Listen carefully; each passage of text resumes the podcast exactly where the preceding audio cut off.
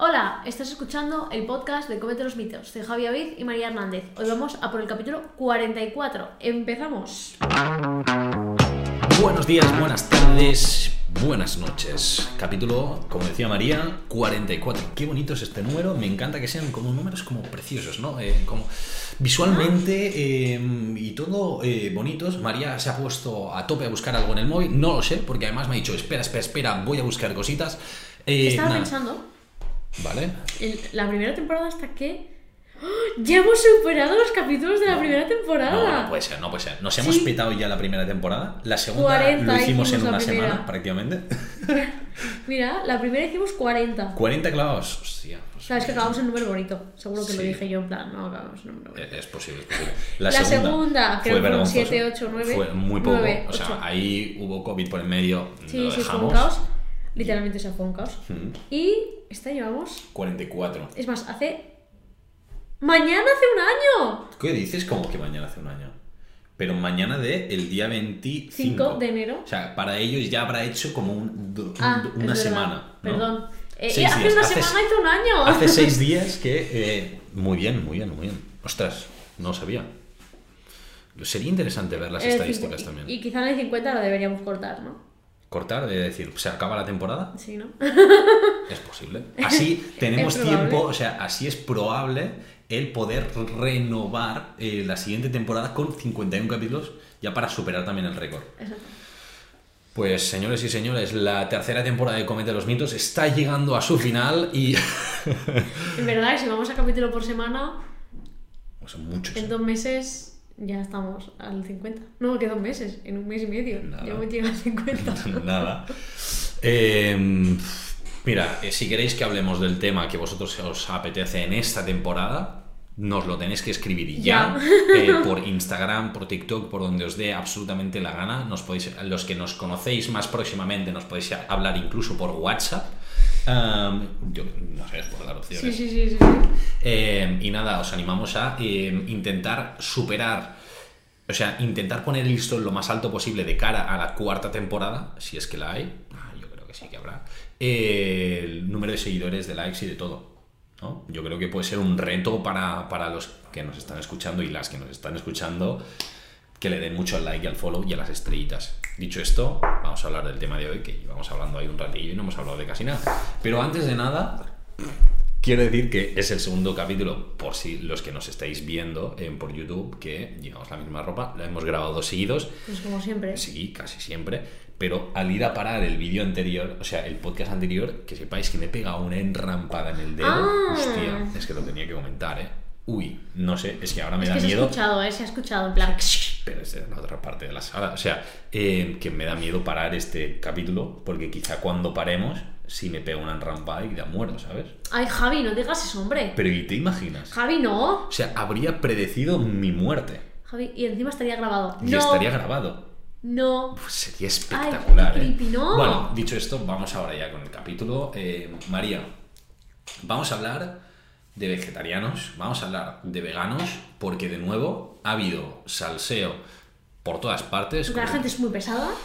Bueno, eh, la gente nos quiere dar contenido, nos quiere dar mitos, nos quiere dar salseo y eh, se han hecho declaraciones que son un poquito curiosas. María, ¿cuál- ¿cuáles han sido un Primero, poquito? primero, decir. primero. Primero vamos, a las declaraciones y luego vamos Exacto. a actualidad, cómo está el tema. Exacto, ¿vale? exacto. María, cuéntame un poquito, ¿cuán- ¿cuáles son las declaraciones? Porque como ya sabéis, María es nuestra experta de confianza en el mundo vegano y vegetariano, así que vamos a irla entrevistando poco a poco. A ver, cuéntanos. Oye, espérate, casi, casi no me acuerdo, y ahora ya.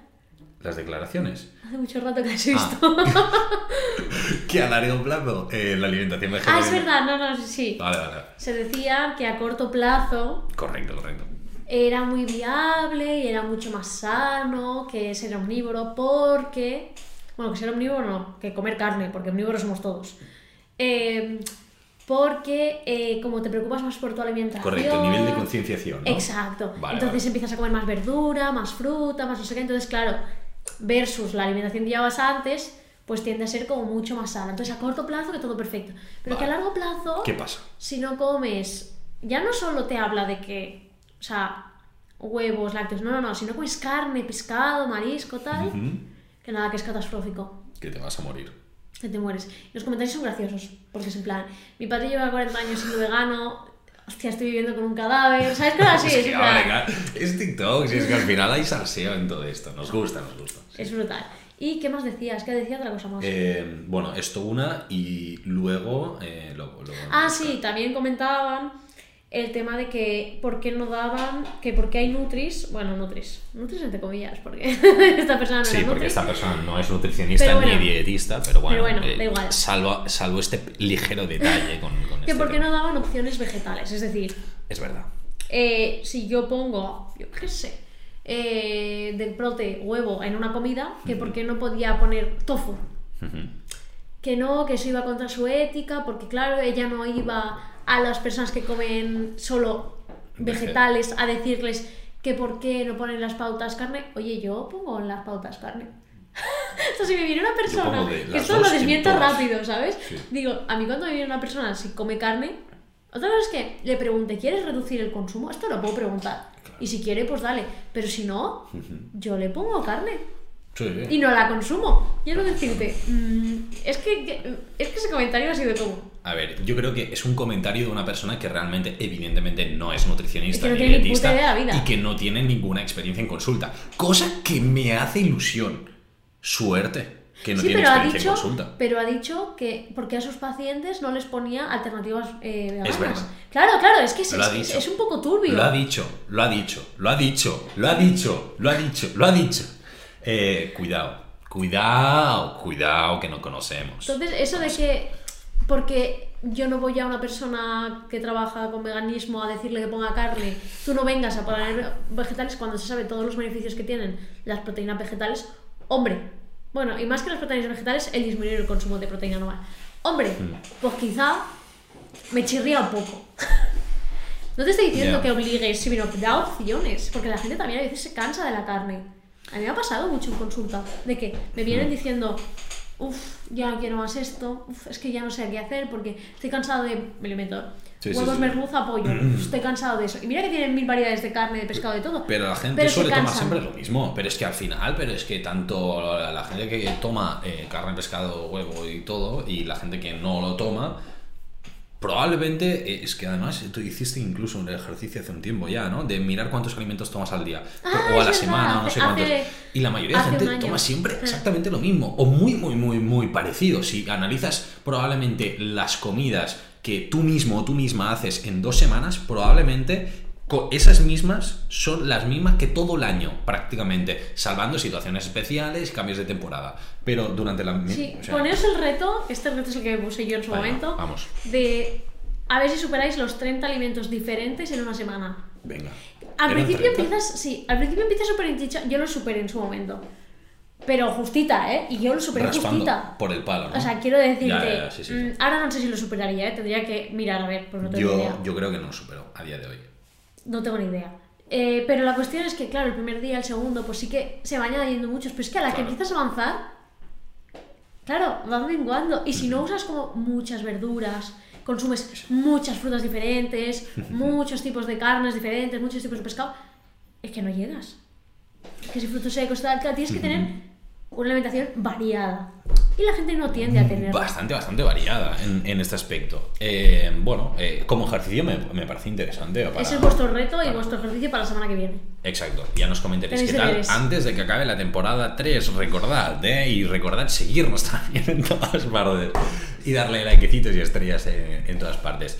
Eh, nada, dicho esto, hablaban un poquito, ¿no? Eh, sobre la alimentación vegetariana, si era eh, saludable o no a largo plazo. Yo en algo que sí que estoy de acuerdo es que muchas personas cuando deciden hacer el paso hacia una alimentación vegetariana, vegana, durante eh, los primeros meses, incluso me aventuro a decir los primeros años, hay como un interés incrementado por la conciencia a nivel de alimentación. Mucha gente, en plan, que te viene a nutrir, en plan, quiero hacerlo bien. O sea, esto ya simplemente es un, Sí. un indicativo de, de que lo quieren hacer bien y que quieren seguir un patrón saludable de alimentación vegetariana y vegana. Yo no tengo la sensación de que esto quiera ser un acompañado de eh, estar más consciente de la alimentación global, sino simplemente decir, como ahora no como carne o pescado, quiero saber cómo, ¿Cómo aplicarlo. esto? Claro. Correcto. Que también hay otro porcentaje que me llega, Sí. que es, eh, llevo siendo vegetariana vegana desde hace no me he suplementado en la vida, me la ha sudado el coño todas Sí. las veces, pero quiero ver cómo estoy de salud ahora, entonces míramelo y si me tienes que hacer algún retoquito me lo haces. Me lo haces y probablemente lo habrá. Y probablemente lo habrá. O sea, me han llegado a consulta Sí, de sí, patatas fritas, ensaladita y ya está, quiero decir, la proteína sí, sí, sí. sí- ni la respiro. No, no, totalmente. Esto es lo que se queja todo el mundo por redes de, ah, la proteína. Bueno, hay casos, hay casos. Hay o sea, casos, debemos admitir que no todo el mundo le interesa eh, la alimentación como tal. O sea, es que hay mucha gente que lo hace simplemente por ética y no investiga mucho antes de lanzarse. Se lanzan y ya está. Y luego ya veremos. Bueno, eh, aquí a la vida, entre otras cosas, hemos venido a jugar. Entonces, pues bueno, la gente juega. sí, sí, tal cual. Y ahí a, a tope. Bueno, entonces, podríamos decir que a nivel a corto plazo, sí que en algunos casos, o en una población, yo Sí, creo que aquí tanto- podría decir porcentaje, mayoritaria sí. dentro de la población vegetariana vegana, hay quizá un plus a nivel de calidad alimentaria, vamos a decirlo, siempre y cuando las opciones de, en las que se incluyen proteínas eh, vegetales sean interesantes a un nivel nutricional y no sean mega procesadas. Pero vayamos un poquito a largo plazo, porque esto ya no salía en estos TikToks, pero eh, decía, no, a largo plazo es horrible y el ¿Te demonio... vas a morir? Eh, María, un poquito, tú que sí que estás súper enterada de este, de este mundillo, cuéntanos un poquito um, cuáles son las tendencias a, ver. nivel de estudios más recientes. Realmente eh, tenemos como dos estudios eh, tochos, que no están hechos aquí, pero bueno, que son de estos, eh, no me sale la palabra ahora, longitudinales, o sea, los que se hacen sin tú intervenir durante muchos años los vas mirando, observacionales quizá, ¿no? Y longitudinales porque creo que es también en plan a largo plazo. Bueno, da igual. Hay dos grandes de estos que se han hecho en población eh, vegetariana vegana y que se iba haciendo desde 1998. O sea, en plan. yo nací. En plan, súper lejos, que quiero decir que no llevan dos días. Y hasta los últimos años, antes del boom del veganismo, Vale. todo era en plan, eh, pues por ejemplo, tenían mayor protección ante cánceres, sobre todo de, a nivel de intestino, de colon, ¿vale? Que Eh, precisamente in- eh, cánceres de colon, colon irritable, Sí. Crohn, ta, ta, ta, es lo que dice la jamba Sí, ya, que ya. le va a pasar si sigue una alimentación vegetariana y vegana. Sí, Cosa que a priori eso está más favorecido por el consumo de carne. es protector, Pero ve- ¿vale? veremos, veremos. María, O sea, explícanos más. tiene menos incidencia de esto y el resto de patologías realmente más o menos es misma incidencia más o menos, ¿vale? O sea, pero sí que tiene, pues eso, algún factor protector en verso alguna también cardiopatías, es bastante más protector. Entonces, se ha visto en este tipo de población. ¿Qué pasa? Vamos. Que los últimos datos que teníamos era hasta 2014, 2015, que se van actualizando, ¿eh? Claro. Pero eh, hasta ese punto el veganismo no estaba tan extendido como ahora. Es decir, ahora tú no necesitas ir a ninguna tienda especial No, para no. conseguir eh, vida de almendra, ni para conseguir seitán, ni para conseguir nada. O sea, te lo dan en cualquier sitio. Cualquier supermercado, cualquier tienda, incluso te diría que en la tiendecita de barrio eh, colmado eh, ya van a tener prácticamente opciones. Entonces, ¿qué pasa? Que el sellito de vegan se ha extendido muchísimo y se ha extendido a productos que no son tan interesantes nutricionalmente como otros. correcto. Entonces, ¿qué pasará a partir de ahora? Es lo que es- se está empezando a ver, pero todavía no tenemos resultados Esa. claros. Y lo que seguramente pase, porque es lo que tiende el ser humano, es que ya no tengamos ese plus, Plus. de efecto protector delante de ciertas patologías. ¿Por qué? Porque como la gente ahora consume eh, mucho más procesado, nos estamos igualando a la alimentación de toda la vida, en plan, con animales, eh, pescado y sin problema. Entonces, Carnes claro, procesadas y demás, o sea, Exactamente. haciendo ese matiz. Sí, eh, sí, sí, sí, sí. al final, No la tradicional, tradicional, sino Exacto. a procesada. Entonces, al, al consumo de eh, alimentos. procesada sin llegar a la Western Diet, que es No, la, sí, que sí, es la sí, sí. dieta, digamos que la que lleva. mm, Estados Unidos. ahí, sí, más- que en más ahí. plan comer. mm, comida súper procesada 24-7, no, sin llegar a eso. Más una mediterránea, ¿vale? La Mediterránea actual, vamos Sí. a ver. Vale. Una mediterránea no ideal, una mediterránea de a pie. Ok, ¿Vale? vale. Pues nos acercaríamos más a eso, a, pues, a un vegano tradicional con eso. Un montón, eh. ¿Qué pasa? Mm, hombre, pues que me putea un poco. O sea, es como por un lado es guay porque han crecido muchísima la población vegana, vegetariana, todo esto. Ok. Pero claro, es que ese efecto protector que se quite. pff, O sea, a ver, Que es, igual, es igualar, ¿eh? No, no, no, no. O sea, hagamos un matiz. Es decir, ese efecto de protector baja Porque la gente no sabe hacer una eh, buena elección de productos dentro de la población vegetariana. No O sea, porque sea. Sí, sí, Exacto, sí, sí, sí. remarco esto, o sea, remarco esto. Es decir, si tú eres una persona vegetariana vegana o conoces a alguien vegetariano vegano que sigue y que opta por productos muy interesantes a nivel nutricional, Sí, sí, a nivel de fuentes proteicas, va a tener una alimentación con un efecto protector mayor que una alimentación tradicional general que comer un poquito de todo con estos procesamientos que íbamos diciendo, ¿vale? Pero si te la suda todo, ¿vale? Y comes un poquito lo primero que pillas con la- los frankfurts veganos, eh, no sé qué vegano, no sé qué vegano, de alimentos de baja calidad, aquí es cuando igualamos. Claro, y a nivel de estudio, a nivel de estudio, como no se puede intervenir y poner una dieta mala aposta, ni adrede, ni Correcto. nada, porque no es éticamente correcto, ningún eh, Comité ¿cómo se- de ética eso, lo- comité lo- de ética, lo no sé la palabra. claro. La aprobaría, pues claro, es lo que veremos. Veremos que, bueno, que ya no será tan protector, pero no porque la dieta vegetariana y vegana no sea protectora, sino porque habremos cambiado nuestros patrones de alimentación. Yo lo más seguro, Sí. bueno, lo más seguro no, es que 100% seguro, yo no como igual que en 2016, cuando empecé a dejar eh, de comer animales. Es que seguro, te lo garantizo. Bueno, al final es, es que es normal, porque al fin- hay más opciones, eh, tu vida es diferente, eh, los recursos que tienes también son diferentes, el tiempo que tienes también es diferente, Sí, sí, sí. la disponibilidad de alimentos son diferentes. Son mil factores extra. Todo. Pero para que se que el Epic Oxford lo podéis buscar en cualquier momento. O sea, entráis, lo miráis y miráis mm, todo el recorrido que tiene. Es que es larguísimo. Ahí y se puede extrapolar a nosotros porque no es una población, eh, por ejemplo, como si me decís, mm, está hecho en Asia. No, porque si está hecho, por ejemplo, en Asia, no es extrapolable a nosotros. Que esto es lo que El tendemos. patrón de consumo Claro. es diferente al, al occidental, Que esto o sea, remarcar esto. tendemos mucho, que es como, mm, si sale un estudio, es que me lo invento, en la China sobre veganos que no sé qué, de que se está muriendo por falta de no sé cuántos, y ya creemos que nosotros aquí, cuando tenemos acceso a 1500 cosas, nos va a pasar eso. No, no funciona así. O sea, siempre que cojamos estudios, coged estudios lo más cercano posible a vuestro patrón alimentario. O sea, no me vale eh, que los veganos de Estados Unidos, que mm, pues actualmente teóricamente, más o menos, comerán de peor calidad nutricional que nosotros aquí, digas, no, se están muriendo, pues tú también te vas a morir. No, mira el estudio bien y qué están comiendo, porque no es lo mismo que se estén yendo cada día al McDonald's en su versión vegana Correcto. que tú estás haciéndote mm, tus salteados de verduras con tofu y arroz, ¿sabes? Que no tiene nada que ver. Son ligeros detalles técnicos que afectan que realmente. no tiene nada que ver. Entonces, el tema de mm, a largo plazo te vas a morir, escúchame, la única vitamina que de verdad necesitas es la vitamina B12, ya está, y porque se la suplementan a los animales, y por lo tanto tú te la suplementas evitando el paso intermedio, ni omega 3, ni vitamina D, ni nada, simplemente haz controles como cualquier otra persona humana normal, porque el omega 3, siempre lo digo esto cuando me dicen omega O sea, 3, hay mucha gente que ¿cuánta come gente come pescado? claro. Que- Actualmente, come, la gente come muy poco pescado. Totalmente. Y aparte, ese omega 3, ¿sabemos si realmente después del cocinado se mantiene intacto? ¿Entero? Con, Yo muchas veces lo con dudo. lo fácil que es de que se oxide. Exactamente. Igual que las pastillas de omega 3.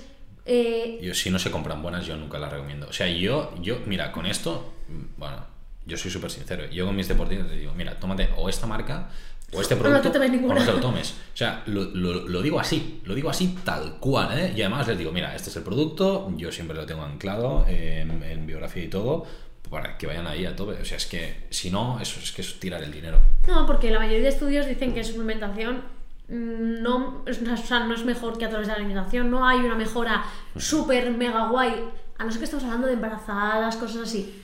Población general, no hay una súper mejora versus comerlo. Entonces, Total. ¿Para qué vas a tirar tu dinero? Aparte que es una vitamina que se oxida. Hay vitamina, sí. Un ácido graso que se oxida súper fácil, que es que se va traste y a lo mejor, vale, no se elimina totalmente, pero quedan, yo qué sé, unos porcentajes bajísimos de utilidad. Bueno, hay que, hay que mirárselo con detalle. O sea, yo al final, eh, con el tema de los suplementos, hay algunos que digo, mira, con este puedes ahorrar, con este no. Eh, en este aspecto te digo que en vegetarianos veganos la B12 pff, es muy barata. O sea, es muy económica. Pensad que en muchos casos 2.000 microgramos ya tienes para toda la semana. Sí, Eh, con una sublingual vas que chudas. Sí. Preguntad en vuestro caso, por favor, qué eh, formato, qué compuesto químico, eh, uf, compuesto molecular necesitáis, si ciano, metilo, cuál necesitáis, porque cada caso es diferente. Y a partir de aquí a, a jugar un día si os interesa más todo el tema de la B12, pues ya lo podemos hablar, lo podemos Sí, comentar, lo podemos eh, ver. eh, no sé si será en esta temporada de 3, quizá ya será en la 4, quién sabe. eh, pero Pero, bueno, si eres vegano o vegetariano, no te preocupes, que si estás siguiendo una alimentación equilibrada, tal, no sé qué, no te vas a morir. Pero igual que si eres comes carne, pescado, tal, y estás siguiendo una alimentación equilibrada, no pasa nada. Esa es. El drama viene cuando mm, solo nos alimentamos a base de ultraprocesados y no tenemos ni idea de nada, seamos carne o no carne, me da igual. Y a partir de aquí yo creo que simplemente decir que esto es todo. No sé, por mi parte yo creo que hemos ido comentando un poquito todo lo que, lo que era es fundamental comentar. Seguro que nos hemos dejado, bueno, nos hemos dejado un montón de cosas porque ya tenemos varios capítulos hablando sobre sí, sí, sí. vegetarianismo, veganismo. Podéis Pero no habíamos hablado a largo plazo y tal, por eso Correcto, queríamos correcto. ver como salud, ¿qué pasa? Eh, exacto, así que dicho esto, nos vemos la semana que viene con un nuevo capítulo que vaya súper, súper bien. Un saludo gigante. Adiós.